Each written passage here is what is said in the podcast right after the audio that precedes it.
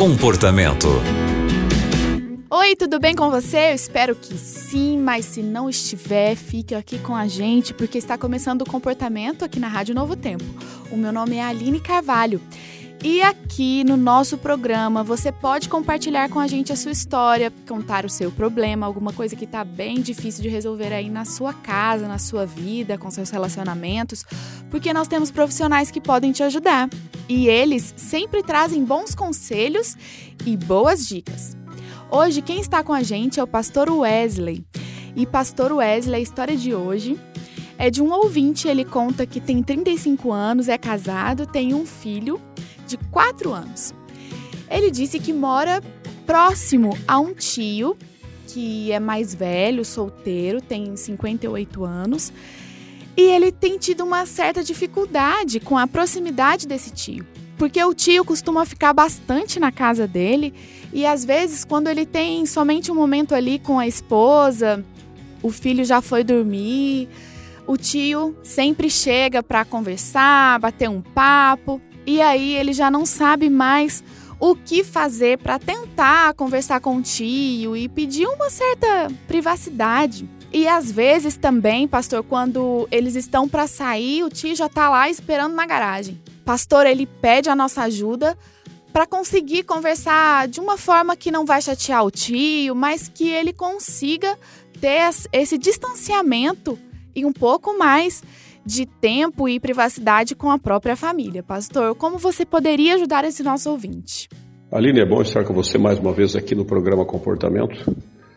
É, a carta desse camarada, pai de família, esposo, com certeza é algo para ser muito bem pensado, muito bem refletido, porque o drama é um drama não tão simples.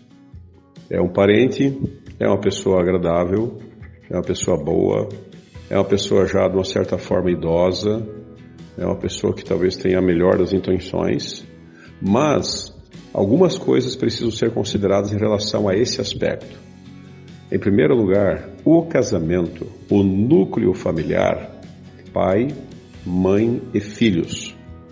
Tudo o que não é pai, mãe e filhos, principalmente filhos pequenos, é agregado, é parente e não pode estar interferindo todo o tempo no relacionamento e nas atividades.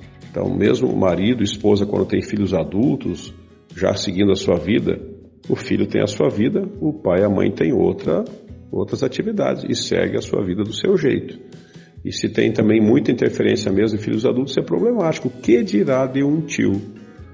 É claro que esse tio deve se sentir solitário, né? ele é solteiro, já tem 58 anos de idade, e ele fica tentando se aproximar da família para ter companhia.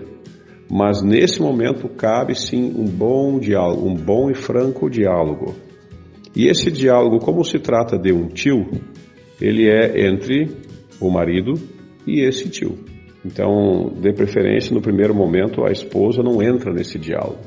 Mas você que escreveu a carta, você que está preocupado com a situação, você vai procurar o seu tio e vai pedir um favor para ele e vai dizer assim: tio, eu estou fazendo o meu melhor para administrar minha família, eu preciso tempo para minha esposa, eu preciso tempo para meu filho de quatro anos e esse tempo só eu posso passar com eles.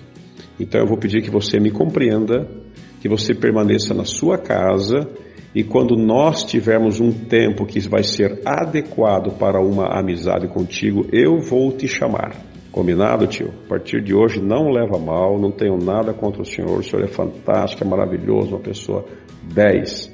Mas eu tenho um núcleo familiar que eu preciso administrar e eu preciso que a minha esposa tenha mais liberdade, se sinta mais à vontade e ela não se sente tão à vontade. Então eu preciso que você esteja na sua casa.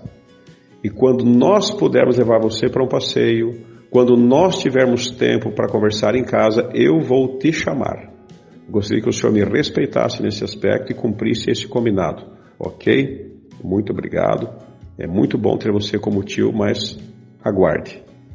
E eventualmente, uma vez por semana, uma vez a cada 15 dias, chama o tio, chama para um passeio, né? até para não achar que, que você não está cumprindo com a sua palavra. Mas é necessário você fazer isso porque você precisa preservar o seu núcleo familiar importante para você, importante para sua esposa e para o seu filhinho de quatro anos. Tá aí o conselho, que Deus te abençoe. Muito obrigado pelas dicas, pastor. Eu tenho certeza que vai ajudar esse nosso ouvinte nessa conversa aí que ele precisa ter com o tio. E para você que está acompanhando o comportamento agora e também quer compartilhar a sua história com a gente, é só escrever para o e-mail comportamento@novotempo.com. Muito obrigado pela companhia e até o próximo programa. Você também encontra o comportamento em youtube.com/novotempo rádio.